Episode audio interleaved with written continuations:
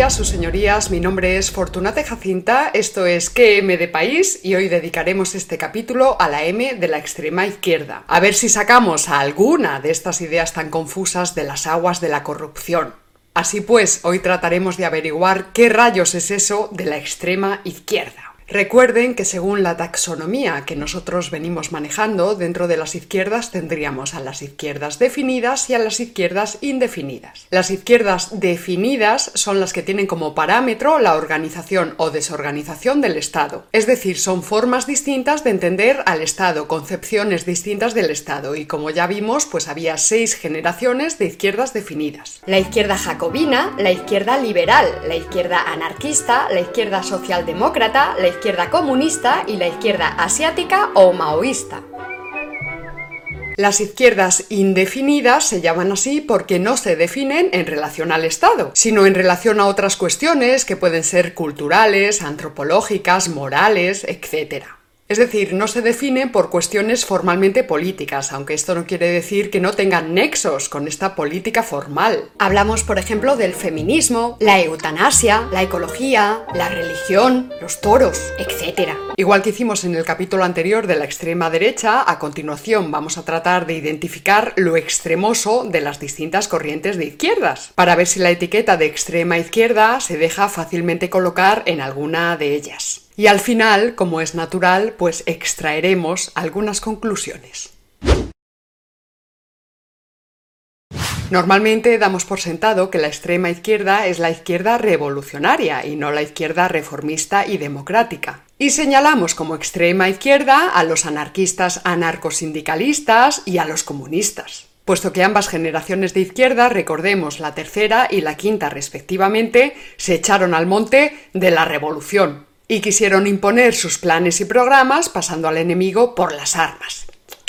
Aquí no vamos a valorar esto ni como bueno ni como malo, pese a que esa sea la tendencia en las diversas ideologías dominantes de nuestro presente en marcha. Nosotros, por imperativo dialéctico, nos situamos más allá del bien y del mal, y por eso traemos al retortero a media vecindad. Aquí el bien, allí el mal. Y punto pelota y se acabó. Y fíjense que lo de aquí el mal y allí el bien no se dice nunca. Bueno, en algunas películas de Walt Disney sí, y en Juego de Tronos.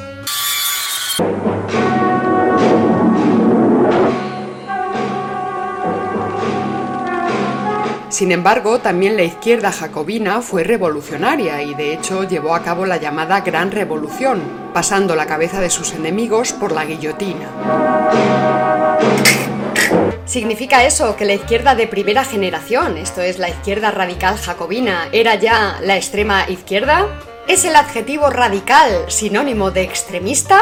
Pero entender que ya la primera izquierda era extrema izquierda y que la derecha primaria era extrema derecha sería afirmar que ya desde el principio los extremos empezaron a funcionar y a darse tortazos cosa que no explica ni resuelve nada, más bien lo confunde todo sin remedio. Según la taxonomía que nosotros manejamos, ni la izquierda jacobina era extrema izquierda, por muy revolucionaria que fuera, ni la derecha primaria era extrema derecha, por muy contrarrevolucionaria y reaccionaria que fuese, por muy partidarios que fueran del trono y del altar, y por mucho que sus seguidores fueran a misa. Además, los jacobinos nunca se autodenominaron de extrema izquierda, ni los partidarios de restaurar el antiguo régimen se autodenominaban de extrema derecha. En tres palabras, no flipaban tanto, se suele decir que tanto anarquistas como comunistas son izquierdas de tendencia revolucionaria y quizás por ello se les considere extremistas, pues la revolución es una forma de política extrema o bien la continuación de la política por medios extremos, esto es, por medios violentos y extraordinarios, extraordinarios.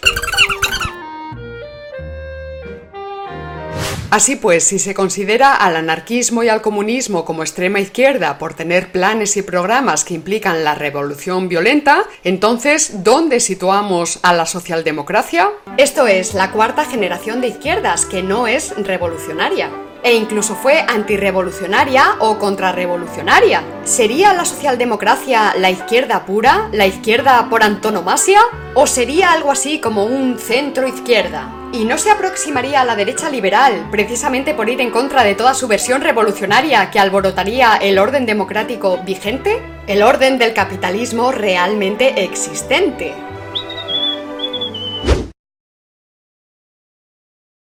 El anarquismo es considerado de extrema izquierda por su radicalidad a la hora de negar todo tipo de Estado. Para los anarquistas, todo Estado, ya sea tiránico o democrático, es despótico. Los anarquistas vivían en la creencia de que sin Estado el ser humano alcanzaría su verdadera esencia. El hombre es propiamente hombre no siendo ya un animal político, sino más bien emancipándose de todo régimen político, por muy democrático que éste sea. El anarquismo vendría a ser una postura radicalmente antipolítica. Aquí podría radicar su extremismo.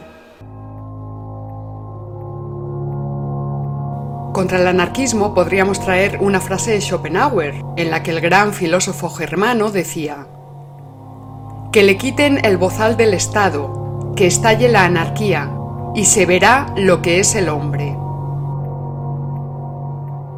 Si los anarquistas nunca llegaron a cuajar sus planes y programas revolucionarios, los comunistas, en cambio, sí llegaron a imponerse revolucionariamente en distintos países, por ejemplo en Rusia o en China en 1949, con la revolución liderada por Mao.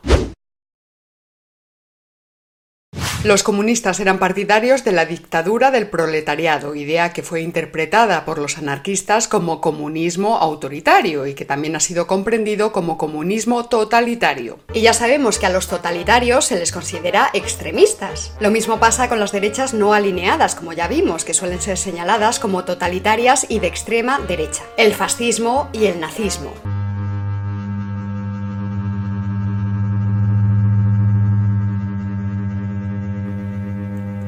El comunismo sería considerado como extrema izquierda por su radicalidad revolucionaria, por su dureza en la represión contra todos aquellos que no simpaticen con los ideales y el desarrollo de la revolución, y también por querer exportar la revolución a todo el mundo lo que los bolcheviques llamaron revolución mundial, que daría paso, según se creía, al dominio mundial del comunismo. Una ideología que podríamos poner en correspondencia con la idea límite de imperio universal y con la ideología de sus antagonistas que creían en la idea aureolar de la globalización oficial. Y algunos, muy ingenuos, todavía siguen creyendo. Pero la trepidante realidad política de la dialéctica de estados impidió de forma fulminante la unión del proletariado internacional.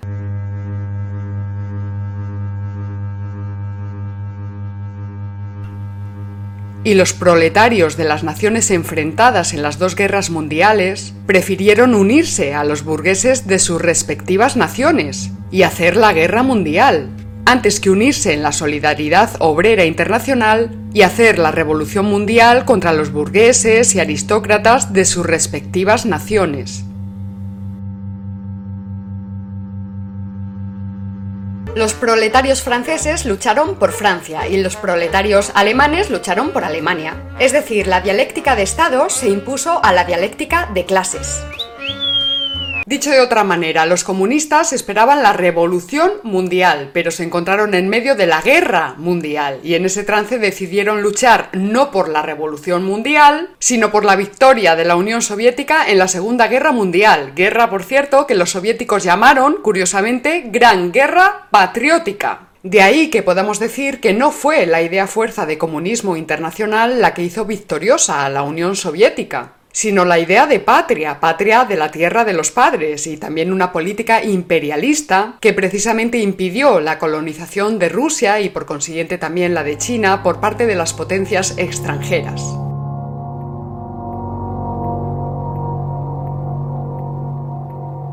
Se trataba del avance en la capa cortical del imperio soviético que se extendió, y esto sí que es extremo, desde Berlín hasta las Islas Kuriles, un imperio que se desmoronó, aunque la Rusia de Putin es más que un mero náufrago de ese imperio, y ahí está, demostrando su poderío en los problemas geopolíticos actuales. Guerra Fría, que dicho sea de paso, fue una paz nuclear, pues la bomba atómica fue otro de los impedimentos de la revolución mundial. Asimismo, la munición nuclear de ambos imperios, así como de otras potencias como China, India, el Reino Unido y Francia, hizo más por la paz mundial que todos los pacifistas del mundo juntos, sin perjuicio de que durante toda la Guerra Fría, como desde la caída de la URSS hasta hoy, se llevasen a cabo guerras en los países periféricos.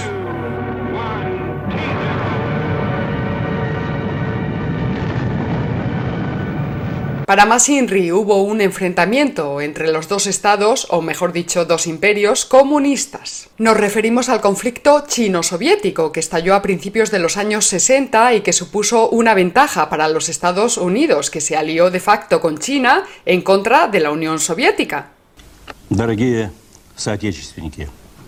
La perestroika y Gorbachev hicieron el resto, y la Unión de Repúblicas Socialistas Soviéticas entró en colapso y por consiguiente en derrumbe.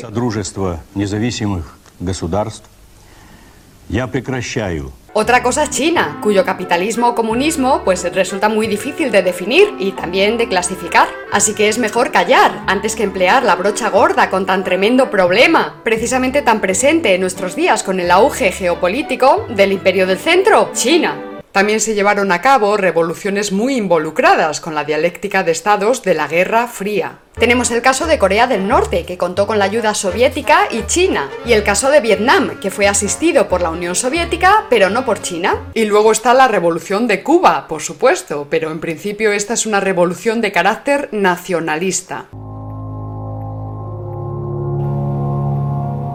Solo cuando los castristas vieron peligrar su permanencia en el poder tras la chapuza de Bahía de Cochinos en 1961, se hicieron comunistas con tal de recibir apoyo de un potente aliado como era la Unión Soviética. Es decir, el comunismo en Cuba llegó por el contexto de la dialéctica de estados o la dialéctica de imperios de los dos grandes bloques de la Guerra Fría, más que como una revolución llevada a cabo en la dialéctica de clases. La amistad entre los pueblos soviéticos y el pueblo cubano. Y la cosa no pudo empezar más calentita, con todo lo fría que se quiera que fuese, la tal guerra, con la crisis de los misiles de 1962. También diferentes movimientos de la izquierda indefinida pueden ser catalogados como extrema izquierda, como son los movimientos antisistema, antiglobalización y contracultura. Y también podemos incluir, como no, el gran tema de nuestro tiempo, el feminismo, o más bien la ideología de género. Vamos a repasarlos uno a uno a ver si sacamos algo en limpio. Antisistema, pero ¿contra qué sistema? Contra todo sistema político, así en general, al modo de los anarquistas? Quizás sea contra el sistema democrático. No, no parece eso, ¿eh? No, no, no, no, no. ¿Contra el sistema de las autonomías, a lo mejor? Pues hombre, no lo sé, pero no parece que nuestros antisistemas se movilicen por causas tan nobles. No, bonita, no. Quita, quita, menudo lío. El siguiente...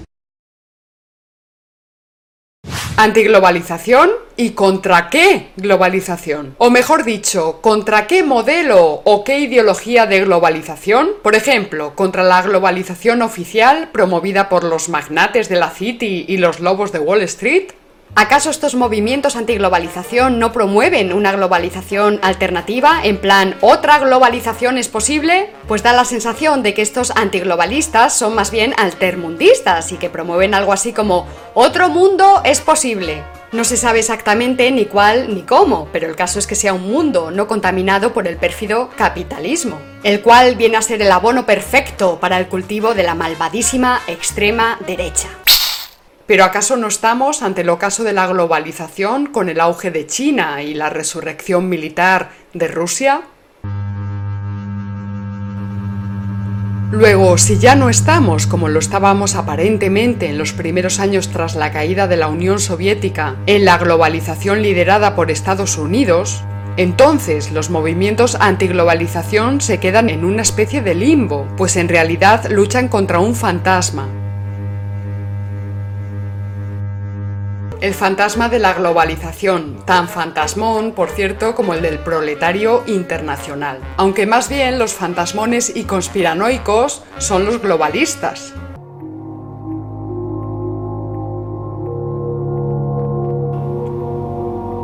Ya sabía muy bien Gustavo Bueno en 2004, cuando escribió su estupendo libro La Vuelta a la Caverna, Terrorismo, Guerra y Globalización, que la globalización es solo una idea aureolar, es decir, su existencia aparentemente está haciéndose como si en el presente se estuviese incubando su realidad futura.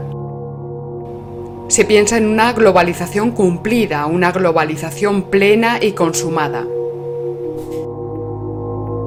No olvidemos que también se contemplaba como una idea aureolar la llegada del comunismo, a través de la revolución mundial del proletariado universal. ¿Contracultura? ¿Y contra qué cultura? ¿Contra la cultura minoica? ¿Contra la cultura cretense, maya, azteca? ¿Acaso contra la cultura española? ¡Ay madre! A ver si va a ser eso. Aunque más bien da la sensación de que estos extremistas de la izquierda indefinida son víctimas del mito de la cultura. Ya otro día explicamos qué es esto del mito de la cultura. El movimiento Ocupa, uno de los movimientos contraculturales más relevantes, que en España empezó a cuajar en la década de los 90, también suele ser encasillado como extrema izquierda. Y a su vez son considerados de extrema izquierda los hippies, los pies negros o perroflautas.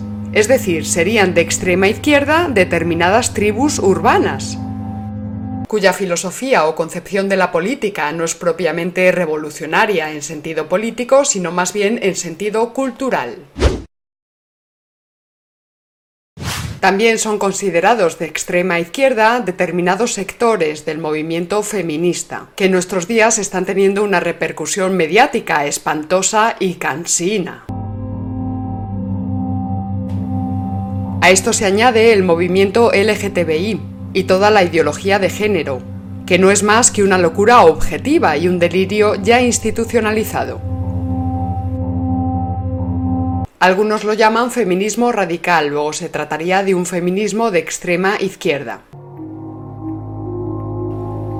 No obstante, este feminismo podría tratarse como un feminismo indefinido, o un feminismo propio de la divagancia, extravagancia y fundamentalismo de las izquierdas indefinidas, que propagandísticamente copan nuestros medios de comunicación.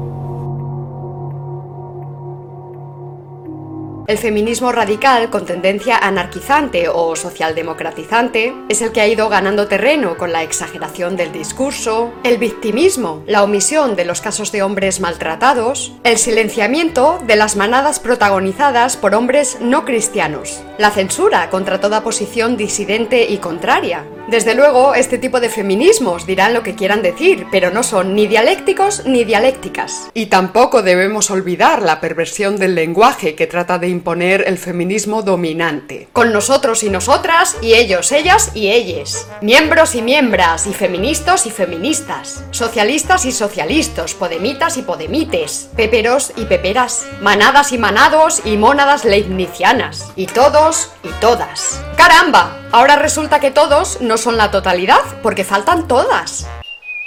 Pero resulta que el feminismo se define en función de las distintas modulaciones de la derecha o generaciones de la izquierda a las que se adhiera. No es lo mismo el feminismo de la derecha liberal que el feminismo que promovió el anarquismo o el comunismo. Así que tirando del hilo, lo mismo resulta que por ahí hay un feminismo de extrema derecha.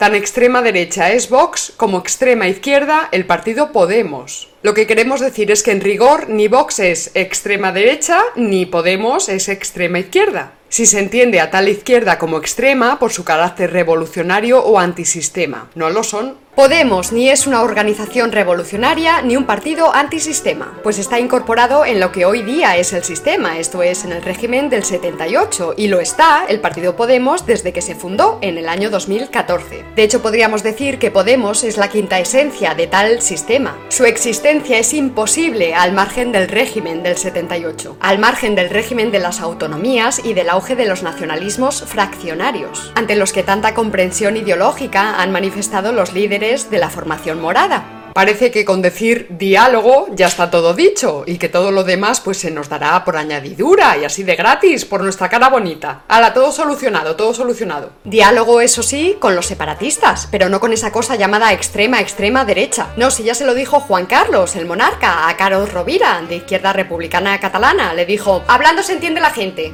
Otro cantar de los cantares sería que a las gentes se les cayera encima la torre de Babel y empezaran a hablar entre sí en diferentes idiomas. Unos en catalán, otros en vascuence, otros en gallego, a saber. Ojo que no estamos diciendo ninguna tontería, pues todos hemos visto ya la escena del Senado con los políticos y el pinganillo. Alucinante, pero resulta que eso fue real. He visto cosas que nunca creerías, he visto naves volar más allá del cielo de Orión. Y políticos españoles que saben perfectamente español usar pinganillo en el Senado, porque uno hablaba en catalán y el otro en gallego y alguno que otro en español. Gure eh, escolta'm, eh, escolta'm una cosa. Que digo yo, que ¿por qué no hablamos en español? Que seguramente que nos entenderemos bien. Ay, va la hostia, Jordi. Pues va a ser que sí. Lo más gracioso, si se me permite el eufemismo, es que habrá más de uno que esté haciendo un verdadero esfuerzo para hablar en su dialecto. Hoy, perdón, en su idioma queríamos decir. Pues en realidad su lengua materna es el español. El ejemplo más patético es el del líder pepero de Galicia y presidente de la Junta, Alberto Núñez Feijo. De la Junta, al que se le entiende todo, porque el gallego que habla no es gallego, sino español mal hablado. Eso sí, después hacen la misma política que los separatistas catalanes, pero aquí nadie pone el grito en el cielo. ¿Y esto será de extrema izquierda o de extrema derecha? Esto, querida, más bien es de extrema idiocia y de extremo paletismo. Y de cara a la eutaxia o perseverancia de la nación española, es de extrema imprudencia. También de cara a la política internacional. Buah, fatal, fatal. Pero sigamos, ni Vox es un partido fascista o franquista, ni Podemos es un partido comunista chequista. Esos son mamarrachadas que mecánicamente se repiten, pero que objetivamente no analizan nada, más que el encubrimiento de la realidad con estúpidos señuelos para atrapar a los mentecatos y a las mentecatas que se dejan atrapar. Luego, precisamente por eso, son igual o más culpables todavía, por mentecatos y mentecatas. Gusten más o gusten menos, Podemos y Vox son partidos democráticos, o mejor dicho, partitocráticos y han nacido y viven dentro del sistema de partidos del régimen coronado de 1978. Ni los unos, con H, son hijos del franquismo, ni los otros hijos del comunismo. Pero si bien no paramos de ser advertidos del auge de la extrema extrema derecha, por el lado izquierdo las aguas están más calmadas y no se asusta tanto con eso de la llegada, la venida, del largo invierno de la extrema izquierda. El invierno, los caminantes blancos. Curiosa y casualmente, la expresión extrema izquierda no es demasiado pronunciada en los medios del bien. Porque el infierno es la extrema derecha y sus caminantes blancos. La extrema derecha es oscura y alberga horrores. Y la extrema izquierda no existe, porque son los padres. Verán ustedes, no sé si alguna vez lo habrán pensado, pero España no es un país para antidemócratas. De hecho, es un país enfermo de fundamentalismo democrático.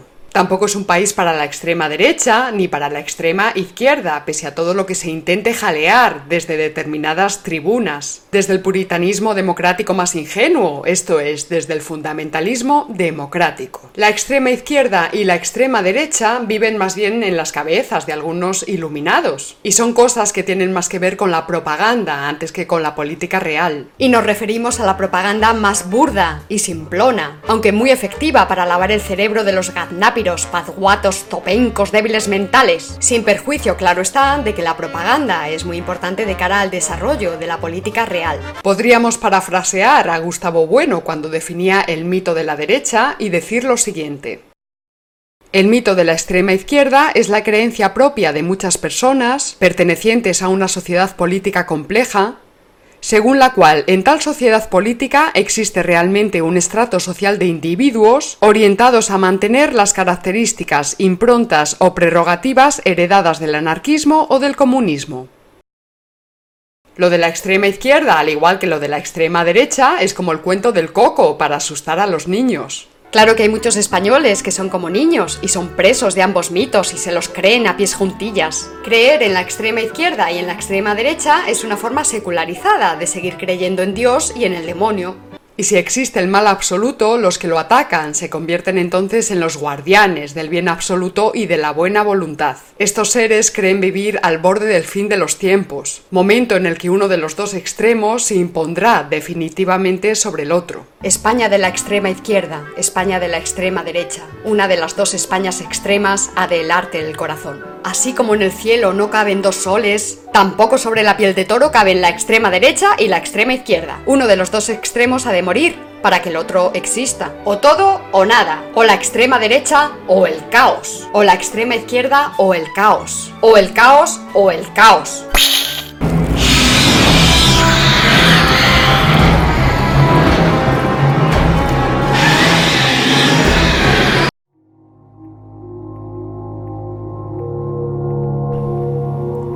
Es la lucha mesiánica contra el mal absoluto, que ya venía del dualismo zoroástrico y que mutó en el judaísmo, el cristianismo primitivo, el gnosticismo, el maniqueísmo de Mani, la ciudad de Dios de San Agustín, el catarismo y en la masonería, por decirlo todo.